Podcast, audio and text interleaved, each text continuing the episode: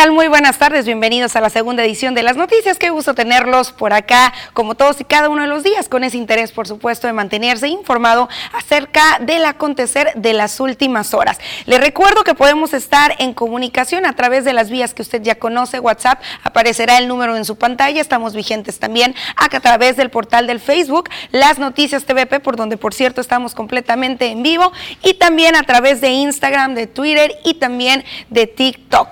Sin más, sin más, arrancamos con la información y es que el día de ayer Andrés Manuel López Obrador dio su tercer informe de gobierno. Vamos a ver un poquito de lo que aconteció. El presidente mexicano Andrés Manuel López Obrador declaró que su gobierno está de pie a pesar de la pandemia de COVID-19 durante un evento con más de 100.000 personas para celebrar los primeros tres años de su sexenio. A pesar de la nueva variante Omicron de coronavirus, el presidente convocó a más de 100.000 simpatizantes para festejar este primero de diciembre, que cumple tres años de haber asumido el poder. El presidente también culpó al neoliberalismo de precipitar la crisis económica de México que se contrajo un 8.2% en 2020. A pesar de la pandemia que tanto dolor nos ha causado, aunque se precipitó la crisis económica originada por el neoliberalismo o neoporfirismo, estamos de pie. Hemos resistido a las adversidades y seguimos avanzando. El mandatario presumió el control de la pandemia de COVID-19, aunque México acumula casi 3.9 millones de casos y cerca de 295 mil muertes, la cuarta cifra más alta del mundo. El control de la pandemia está permitiendo, dijo el presidente, regresar a nuestro plan original de cuatro puntos para mejorar los servicios de salud, médicos, medicamentos, buenas instalaciones. Aún así, sostuvo que funcionó su fórmula de gobernar con honradez y poner toda la atención en el bienestar de la gente. Es una dicha enorme poder decir que casi todas las comunidades de México cuentan con una ayuda, con un apoyo para mitigar la pobreza y mantener viva la esperanza en el porvenir. El mandatario destacó que casi todas las comunidades de México cuentan con una ayuda del gobierno. Citó la pensión para 9 millones de adultos mayores de 65 años y más, 11 millones de becas para jóvenes, también reportó el regreso de 23.5 millones de estudiantes de nivel básico a las clases presenciales con el apoyo de 1.8 millones de maestros. Asimismo, destacó como fortalezas económicas el nuevo tratado entre México, Estados Unidos y Canadá y sus obras de infraestructura como el Tren Maya, la refinería Dos Bocas, el Aeropuerto Internacional Felipe Ángeles, que servirán a la capital mexicana. En particular, resaltó su política energética de modernizar seis refinerías, comprar una en Texas y construir una nueva en el sureste para procesar 1.8 millones de barriles en un futuro. De igual forma, recordó el rescate de la industria eléctrica que pretende con su reforma constitucional para fortalecer la Comisión Federal de Electricidad. Se gobierna con austeridad y con autoridad moral. No se tolera la corrupción ni se permite la impunidad. En la práctica no hay fueros ni privilegios. Se atiende a todos, se respeta a todos, pero se le da preferencia a los pobres. Por el bien de todos, primero los pobres. Por supuesto, en cuanto acabó este tercer informe de gobierno, tercer informe de labores, eh, comenzaron algunas reacciones, entre ellas las del el gobernador del estado de Sonora, Alfonso Durazo Montaño, quien aseguró que en este estado se siguen los pasos de la cuarta transformación. Hoy se cumplen tres años del inicio del gobierno del presidente López Obrador. En esta primera mitad de su sexenio, el saldo es sin duda muy positivo su quehacer se ha destinado invariablemente a convertir en hechos los compromisos que asumiera en la campaña electoral del 2018.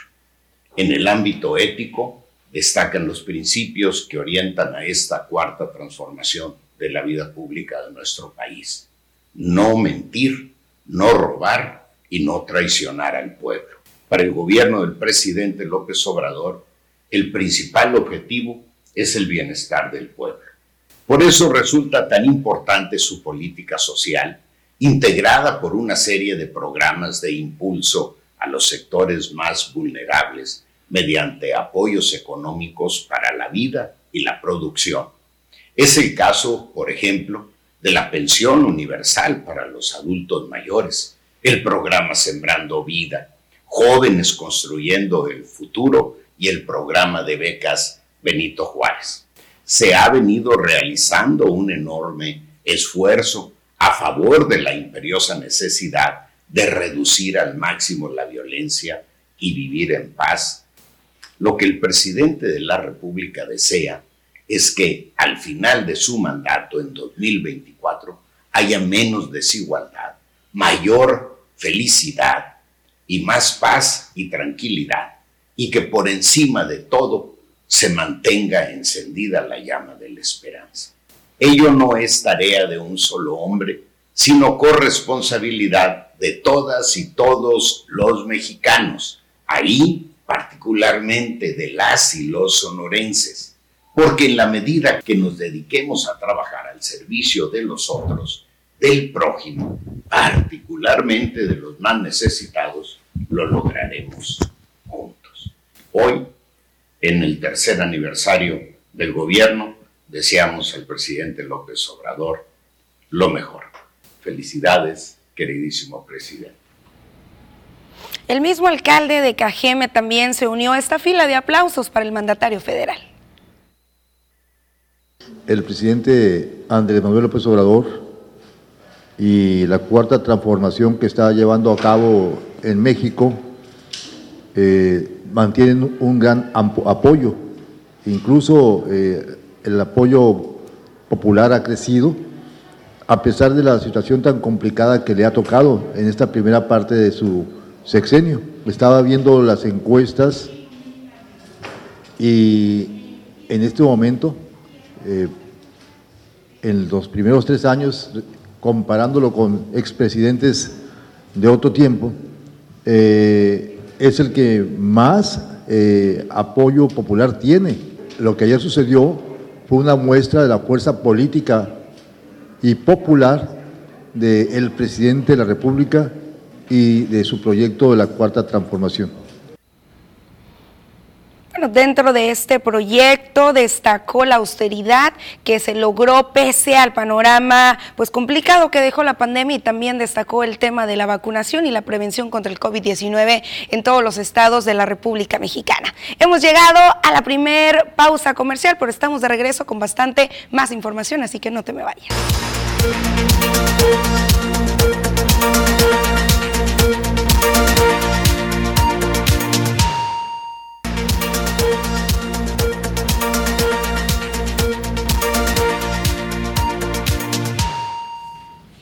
Estamos de regreso y tenemos listos, como todos los días, la información del clima con Diana Zambrano.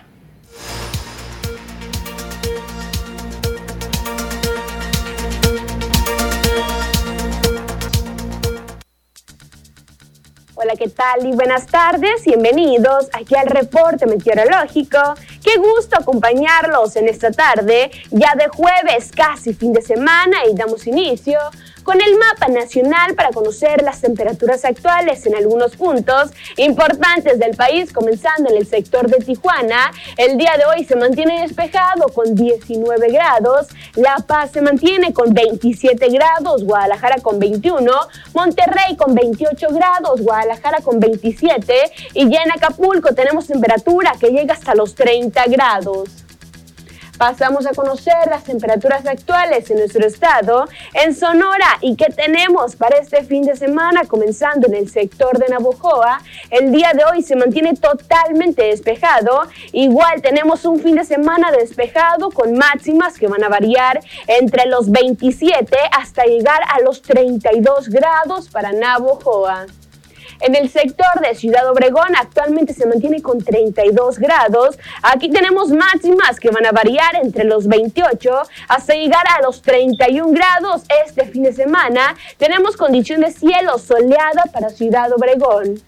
En el sector de Guaymas, actualmente tenemos una temperatura que llega hasta los 27 grados. Viernes y sábado incrementa un poco la máxima hasta llegar a los 28 grados con cielos despejados para los próximos días. Y en el sector de Hermosillo, la capital, actualmente tenemos una máxima que llega hasta los 29 grados. Viernes igual se mantiene caluroso con 29 grados de máxima. La condición de cielo despejada para los próximos días.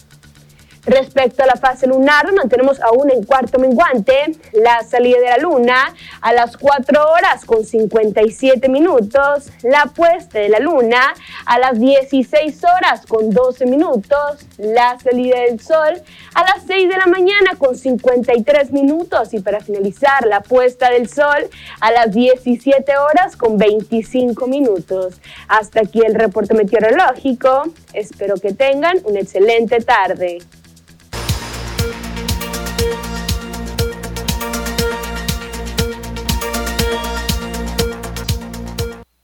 Gracias como todos los días por toda esta información tan pertinente. Tenemos ahora en la línea a nuestro compañero Joel Gutiérrez, quien estará unos días con nosotros en ausencia de Jorge Salazar, quien se encuentra por ahí en casita descansando y disfrutando de su periodo vacacional. Muy buenas tardes, Joel. Hola, ¿qué tal? Muy buenas tardes, Susana. Gusto en saludarte y también saludar a tu amable auditorio. Estamos a la orden, gracias. Platícanos un poquito, bienvenido primeramente, y platícanos un poquito, continuaron el día de hoy a las 10 de la mañana y a las 12 del mediodía las comparecencias por acá en Palacio Municipal. Así es, Susana, solamente se llevó a cabo una comparecencia, la otra se canceló según el integrante de la Comisión Plural del Ayuntamiento de Cajeme, Fidel Covarrubias, quien hace unos momentos nos dijo cómo estuvo el tema de la comparecencia que se llevó a cabo con el actual y ex eh, titular de Desarrollo Económico aquí en el municipio de Cajeme, Fernando Durazo. ¿Qué, tanto tiempo duró esta comparecencia? ¿Cuáles fueron los temas por ahí que, que, estuvieron pues cuestionando los regidores? Porque recordemos que principalmente estas comparecencias son justamente para intentar sanar o aclarar esas dudas que surgieron durante el proceso de entrega-recepción.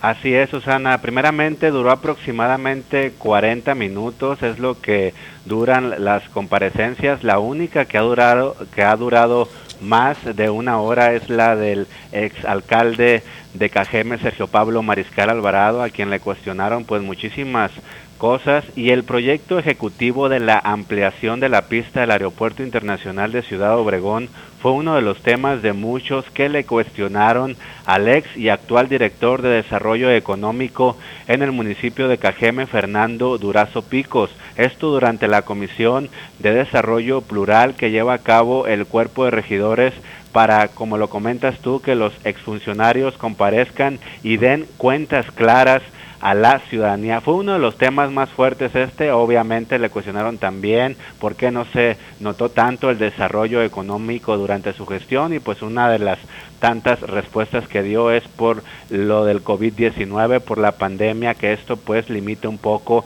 que eh, el desarrollo económico prolifere aquí en el municipio. El integrante de la Comisión Plural del Ayuntamiento de Cajeme, Fidel Covarrubias, señaló que en la comparecencia de este jueves no se detectaron tantas inconsistencias y dudas como en las pasadas, ya que este funcionario llevó pues toda la documentación que le fue requerida y no hubo tantas observaciones como en los pasados exfuncionarios. Algo, Susana, muy interesante, muy importante, es que el día de mañana 3 de diciembre se presentará el ex titular de Desarrollo Urbano, José Carlos Galindo, así como el exdirector de la Central Camionera en Ciudad Obregón, Omar Cerna. Recordar que estos exfuncionarios pues tenían cita eh, en las anteriores semanas, pero no asistieron y pues ya confirmaron que el día de mañana primeramente va a asistir José Carlos Galindo a las 10 y a las 12 Omar Cerna, titular de la central camionera que a estos exfuncionarios les han detectado, según esto y los pasados regidores, varios actos de corrupción, así como en las demás eh, comparecencias que se han realizado. Bueno, habrá que esperar cuáles son los resultados de este procedimiento. Recordemos que tenían como fecha máxima justamente ahora el mes de diciembre para poder concluir con este proceso y ahora sí que aclarar las dudas o en su defecto de no aclararse, proceder ahora sí ante la instancia correspondiente y contra quien pues resulte pues no muy transparente, digamos. Exactamente, Susana, sí fue una de las exigencias que hizo pues la ciudadanía cuando votó de nueva cuenta por este eh, gobierno y pues es el compromiso del alcalde Javier Lamarque Cano y de los regidores de la Comisión Plural del Ayuntamiento de Cajeme que den cuentas claras a la población cajemense y así pues eh, todo fluya de manera correcta. Ok, supongo una de las comparecencias está justamente del secretario de Economía, pues más esperada, sobre todo porque sigue esta administración eh, ocupando el mismo cargo, así como fue esperadas por acá las del OMAPAS, donde también están dos funcionarios eh, que fueron llamados a comparecer y que de nueva cuenta están ocupando pues un puesto dentro de la paramunicipal. Exactamente, es uno de los temas, Susana, que la gente pues se encontraba molesta en este sentido. Sin embargo, lo que me llama mucho la atención es lo que comentó Fidel Covarrubias, integrante de esta comisión, que dice que no le detectaron tantas inconsistencias y el tema más fuerte en donde sí pues le pidieron más documentación fue en el sentido del proyecto ejecutivo de la ampliación de la pista del Aeropuerto Internacional de Ciudad Obregón, pero de ahí en fuera fue la cuestión del por qué no se detonó el desarrollo económico, pero el pretexto que se puso fue la cuestión de la pandemia pues sin duda alguna tiene una nueva oportunidad para demostrar resultados y poder mejorar en este tema ahorita que estamos un poquito más relajados en el tema de las estadísticas del COVID-19. Muchísimas gracias Joel y de nueva cuenta bienvenido. Muchísimas gracias Susana, que tengas excelente tarde. Igualmente, llegó el momento, llegó el momento de una segunda pausa comercial, pero estamos de regreso rapidísimo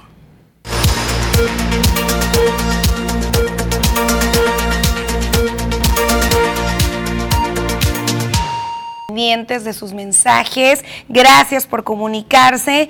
Nos preguntan por acá si hay otro módulo del INAPAM por el centro.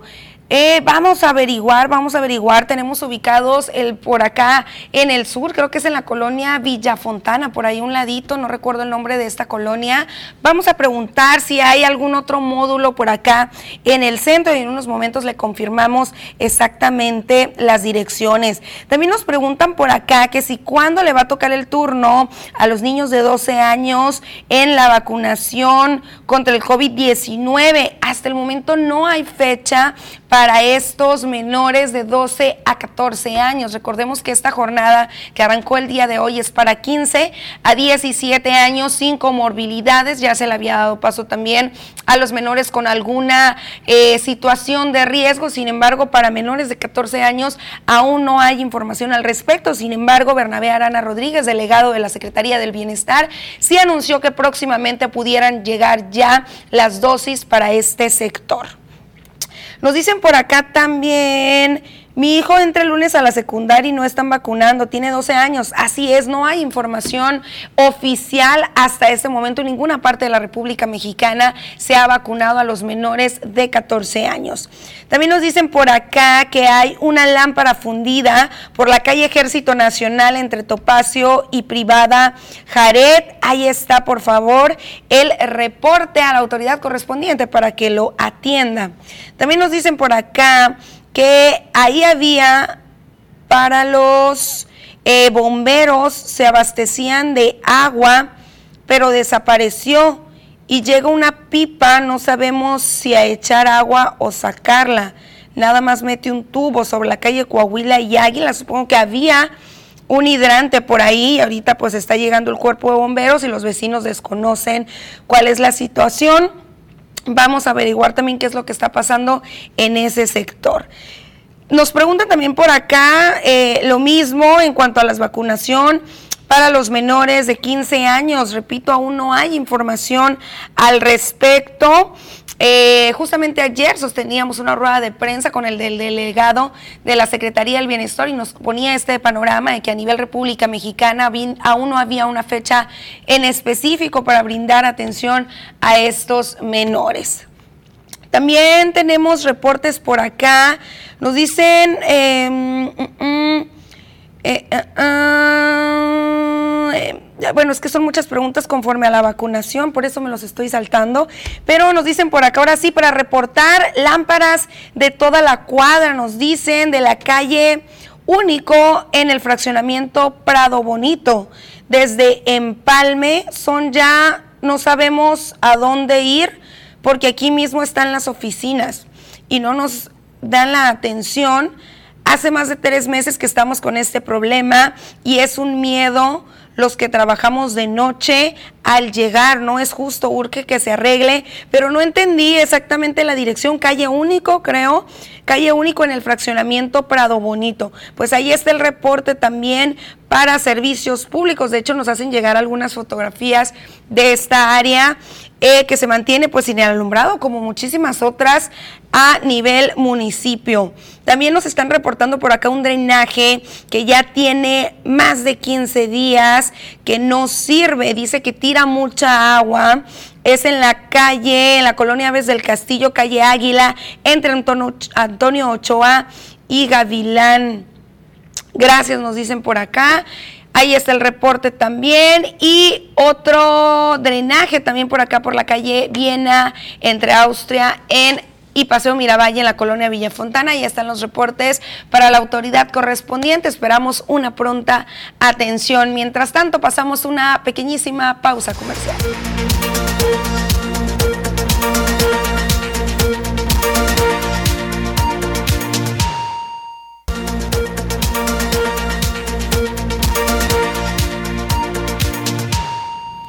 Estamos de regreso y con una alerta que ha emitido la Secretaría del Bienestar y es que se encuentran pues algunos criminales, algunos delincuentes o algunos ociosos también realizando fraudes a nombre de la Secretaría. Vamos a ver estos detalles.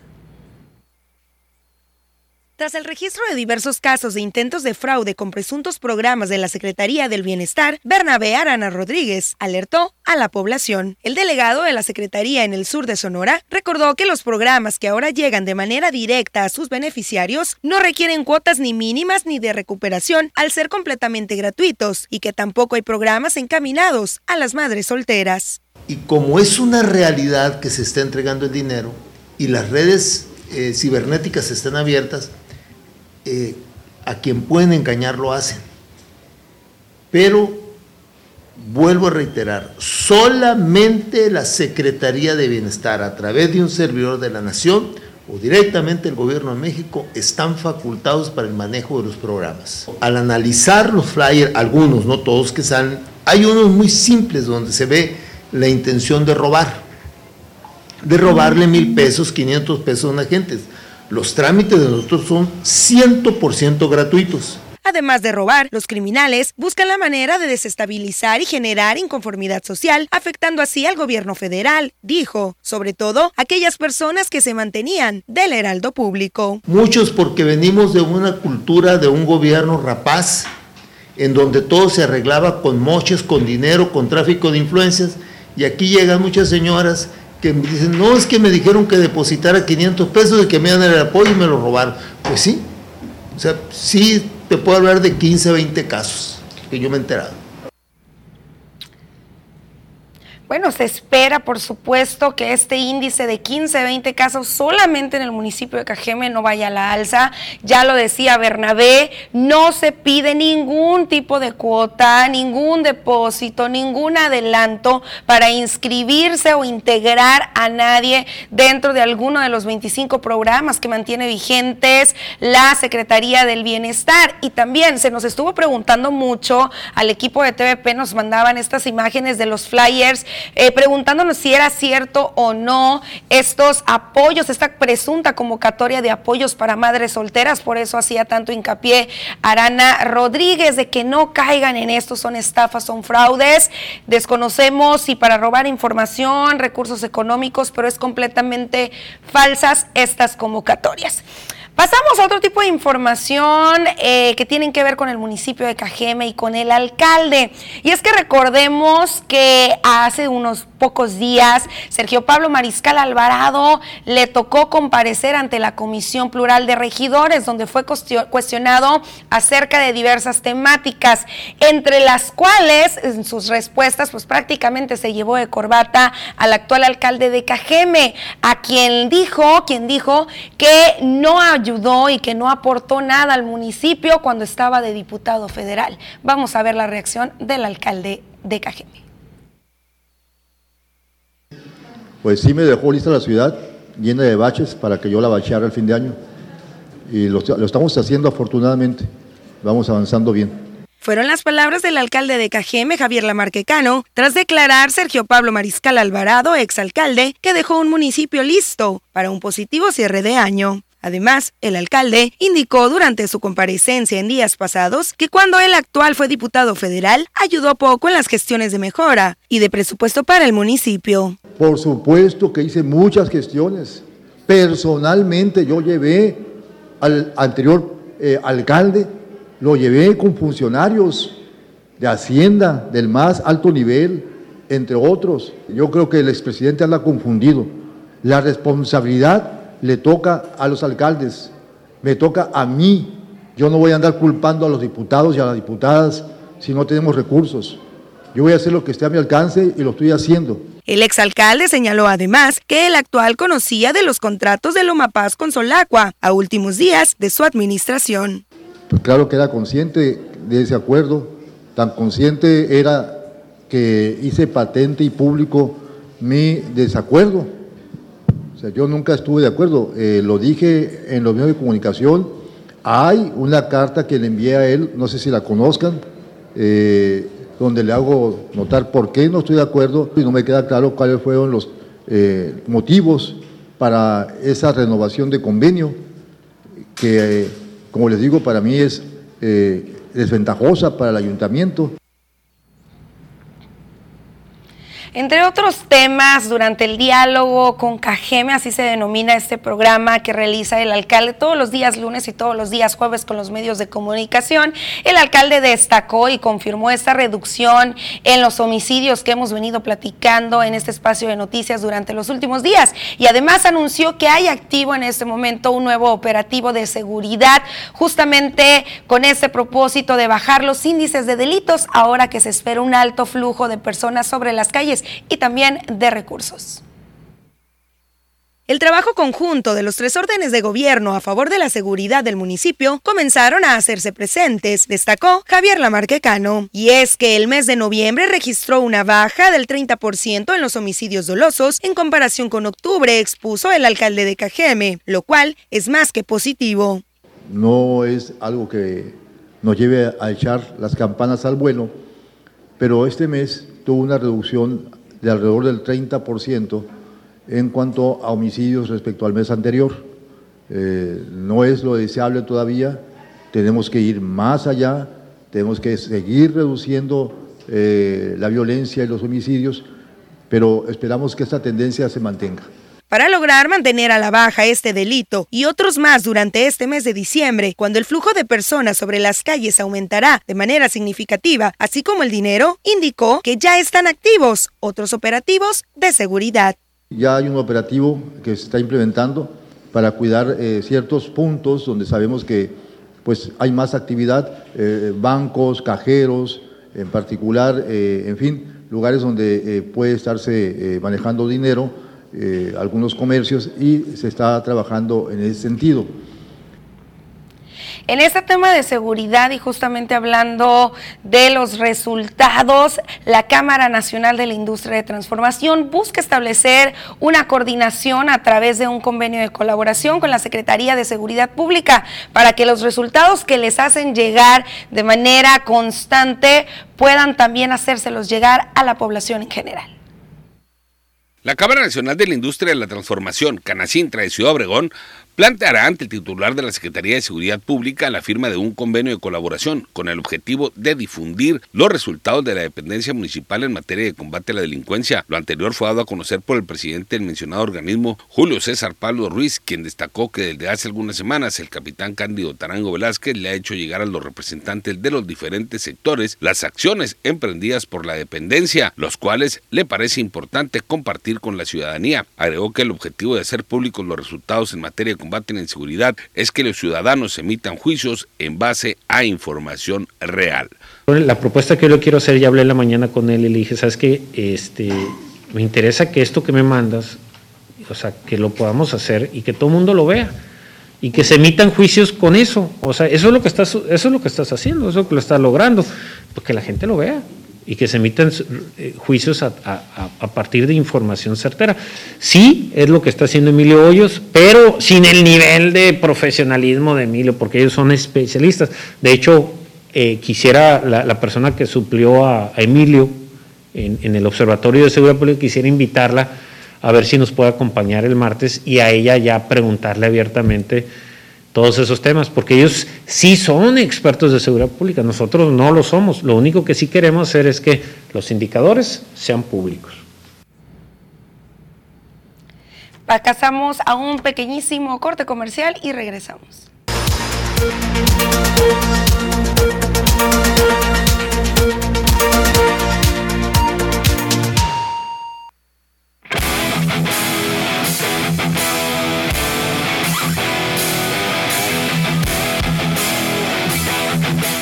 ¿Qué tal amigos de las noticias? Bienvenidos a la información deportiva el día de hoy. El partido de la UEFA Champions League entre el Manchester United y el Young Boys se disputará en Old Trafford después de que las autoridades suizas hayan dado el permiso al equipo para no tener que hacer cuarentena al volver al Reino Unido. Las nuevas restricciones a los viajes en Suiza por la nueva variante Omicron provocan que cualquier persona que vuelva al Reino Unido tenga que hacer cuarentena obligatoria de 10 días, por lo que puso el duelo entre el United y el Young Boys en peligro de jugarse en campo neutral. Sin embargo, las autoridades suizas han dado una exención a los jugadores y personas del club que se desplacen a Manchester para evitar que tengan que hacer cuarentena a su vuelta a Suiza. De este modo, el duelo del próximo 8 de diciembre se disputará en Old Trafford en Manchester, Inglaterra. Hoy por la noche en punto de las 8 se jugará el segundo partido de las semifinales del torneo Grita México Apertura 2021 entre los Pumas de la Universidad Nacional Autónoma de México y el equipo de los Zorros del Atlas, encuentro que se llevará a cabo en Ciudad Universitaria y la vuelta el próximo domingo en la casa de los rojinegros en el Estadio Jalisco en Guadalajara. Los Pumas vienen de empatar 0 a 0 en la ida de los cuartos de final ante América y de eliminarlos en la vuelta 3 a 1 en el Estadio Azteca, mientras que el equipo del Atlas empató con marcador global ante el equipo de Monterrey y avanzó a las semifinales por mejor posición en la tabla eliminando a uno de los mejores equipos del torneo. El ganador de la llave enfrentará en la gran final al ganador de la otra semifinal que se juega entre los Tigres de la Universidad Autónoma de Nuevo León y el conjunto de los Panzas Verdes del León.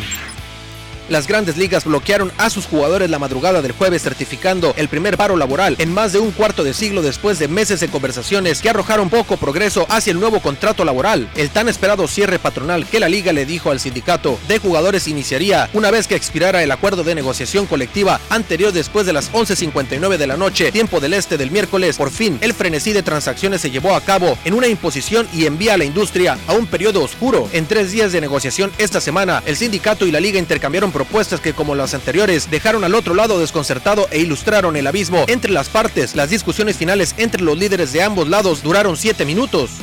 En actividad de la Liga Femenil de Slow Pitch en Ciudad Obregón, hubo resultados variados entre parejos, abultados y palizas. Mo Baseball le pegó por paliza al conjunto de las morritas al son de 10 por 6, donde el picheo brilló por su ausencia, pero finalmente Mo Baseball impuso condiciones sobre el diamante. En más actividad, el equipo de Rediopsa y Fieras regalaron realmente un partido memorable y parejo que terminó con pizarra de 5 por 3 y que de principio a fin estuvo lleno de emociones y muy cerca de mantenerse empatado. Finalmente, Servicios Integrales venció a las cachorras con una pizarra bastante llamativa de 13 por 10 en un festival de batazos entre ambas escuadras, pero finalmente Servicios Integrales explotó más el picheo de las cachorras y culminaron la obra con una victoria. La actividad continuará el día de hoy por la noche en los diversos campos del Estadio Yaquis.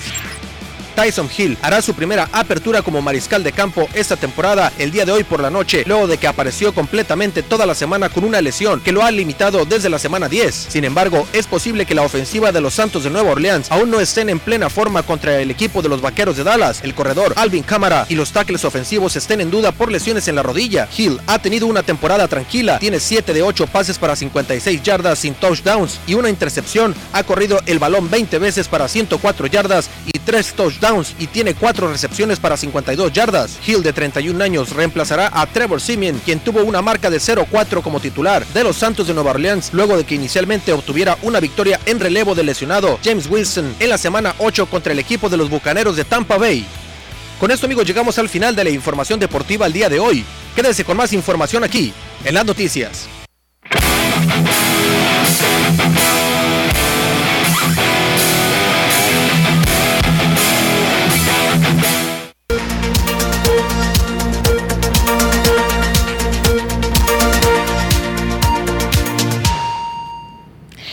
Seguimos llevándole a usted la información más relevante del municipio de Cajeme y sus alrededores. Y justamente hoy platicando con el coordinador de la Cruz Roja de Ciudad Obregón, José Luis Oseguedo Cegueda, indicó que a diario se están registrando diversas solicitudes de atenciones a causa de los asaltos, en donde en la mayoría de los casos los delincuentes utilizan armas blancas para intimidar a sus víctimas.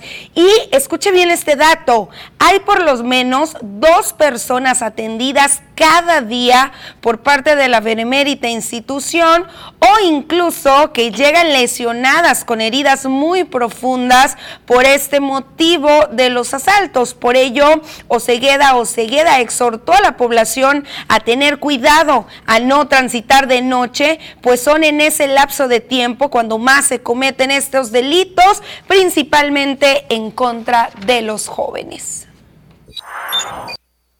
Pues eso es eh, ahora sí que el pan de todos los días, ¿no? Diariamente tenemos personas lesionadas por arma blanca, sobre todo en estas fechas, porque la gente pues trae dinero o sale a las instituciones bancarias y pues son lesionadas, ¿no?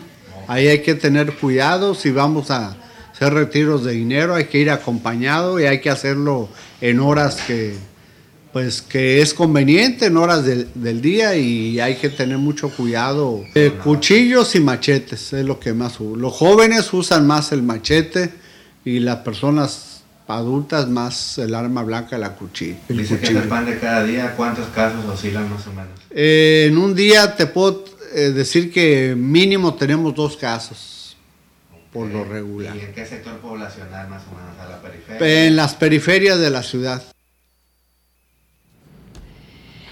Hay que mantener las medidas de prevención, sobre todo ahorita que estamos por entrar a una temporada de bastante flujo de personas, una temporada donde pues eh, la mayoría de la población tiene un mayor acceso también a efectivo a través de los aguinaldos, de las cajas de ahorro y seguramente como ha sucedido eh, pues a través de la historia en estas fechas se suelen incrementar este tipo de delitos a lo largo y ancho del municipio. Pero pasamos a información completa contraria a este panorama un poquito negativo que se está viviendo y es que el día de ayer, durante la primera noche del mes de diciembre, TVP logró encender sus arbolitos en los dos cerros que hacen posible que usted nos pueda observar hasta su vivienda de, eh, a través de su televisor. En lo personal me tocaba presenciar el encendido por acá en el cerro del Yucuribampo el cual está aproximadamente 500 metros arriba de lo que es la carretera internacional México 15, 100 metros más que mide esta antena que usted está observando con un clima pues bastante agradable y sobre todo con un espíritu navideño muy, muy especial. El año pasado, tanto este cerro como también, por cierto, el que encendió ayer el equipo de TVP por acá en Guaymas, el Cerro del Vigía.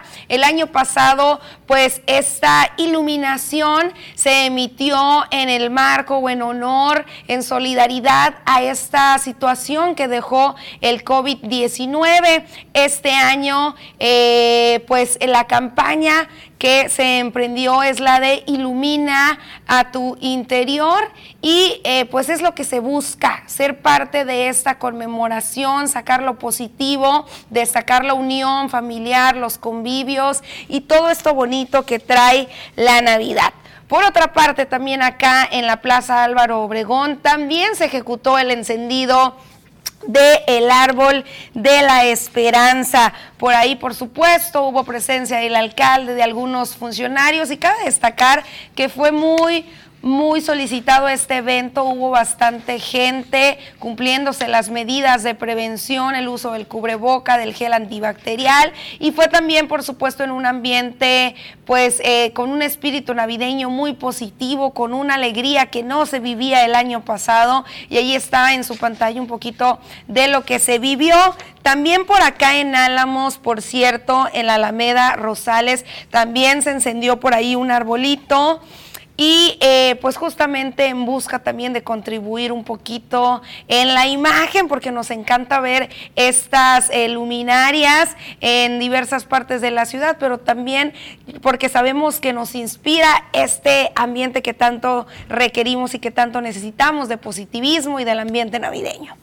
Pasamos a otro tipo de información que tiene que ver con el tema educativo y es que una primaria de la colonia Miravalle pues eh, cerró sus puertas, cerró sus puertas de manera temporal a causa de diversos casos positivos de COVID-19. Estar en resguardo, eh, ya con la prueba ellos en mano de que pues salieron efectivamente positivos, lo que es la maestra, la directora Lilian este, está en su casa cumpliendo con los días reglamentarios después de pues, salir positiva en su prueba. ¿no? Eh, igual la, la, secretaria también, pues desafortunadamente salió positiva también. Y en el caso de la intendente, que una de las dos intendentes también salió positiva, igual están en casa cumpliendo con, la, con las reglas. La unidad del Servicio de Apoyo a la Escuela Regular de la Secretaría de Educación y Cultura Región Yaqui confirmó un brote de casos de COVID-19 en la escuela primaria Olga Díaz Esquer de la colonia Miravalle en Ciudad Obregón. Señaló que ya se está sanitizando el plantel para evitar más casos. Por lo pronto, la primaria suspendió las clases hasta nuevo aviso.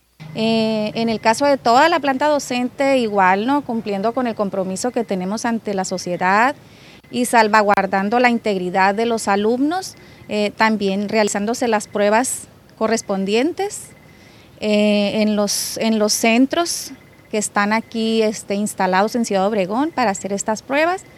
igual nosotros como servicio que presta atención y apoyo a los alumnos de esta escuela Olga también estamos cumpliendo con, con lo que nos corresponde. Por su parte, los padres de familia comprenden estas medidas que aplicaron las autoridades educativas. Porque surgió un problema con uno de los maestros del coronavirus.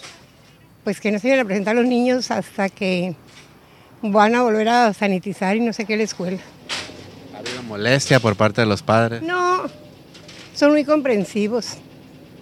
Prefieren que sus hijos estén seguros. No hay que bajar la guardia en este tema. El día de hoy la escuela primaria licenciado Luis Encinas regresó a labores también después de que se había activado el filtro de eh, pues de espera, digamos como de cuarentena para poder confirmar o descartar alguna presencia de COVID-19 entre sus maestros. No hubo positivos, así que hoy regresaron a clases y se mantienen activos. Y justamente hoy, hoy eh, los adolescentes registraron una positiva respuesta y se nota con estas larguísimas filas que se presentaron en el estadio de los Yaquis en busca de su biológico y en busca de ser parte de la prevención pertinente contra el COVID-19. Recordemos que hoy arrancó la jornada para los adolescentes de 15 a 17 años de edad, exclusivamente con las eh, jóvenes, hombres y mujeres de 17 años, pero también, también se está atendiendo a las personas consideradas como rezago. Y recordemos que el día de mañana viernes eh, le tocará el turno a los jóvenes de 16 años y el día sábado a los jóvenes de 15 años. Estos dos días podrán acudir las personas consideradas como rezago. Tuvimos la oportunidad de platicar con algunas de las personas que realizaban fila y nos decían que pues si era larga la fila, que era un poco tedioso y molesto el sol, sin embargo, pues estuvo fluyendo de manera rápida y muy positivo el proceso. Vamos a escuchar. A las 10 de la mañana llegué exactamente y mire. ¿Está fluido? pues sí, sí está fluido, pero pues también el sol pues no, no ayuda mucho. Sí ha estado fluyendo pues rápido ¿no? la, la, fila. Eh, pues éramos casi de las últimas, tenemos como unos, ¿qué será? Una media hora que llegamos y sí hemos avanzado bastante. Me parece sí que, que sí está respondiendo todos los adolescentes. Hay muchos adolescentes, qué bueno que, que tomen conciencia, ¿no? que vengan a vacunarse por, por el bien de ellos.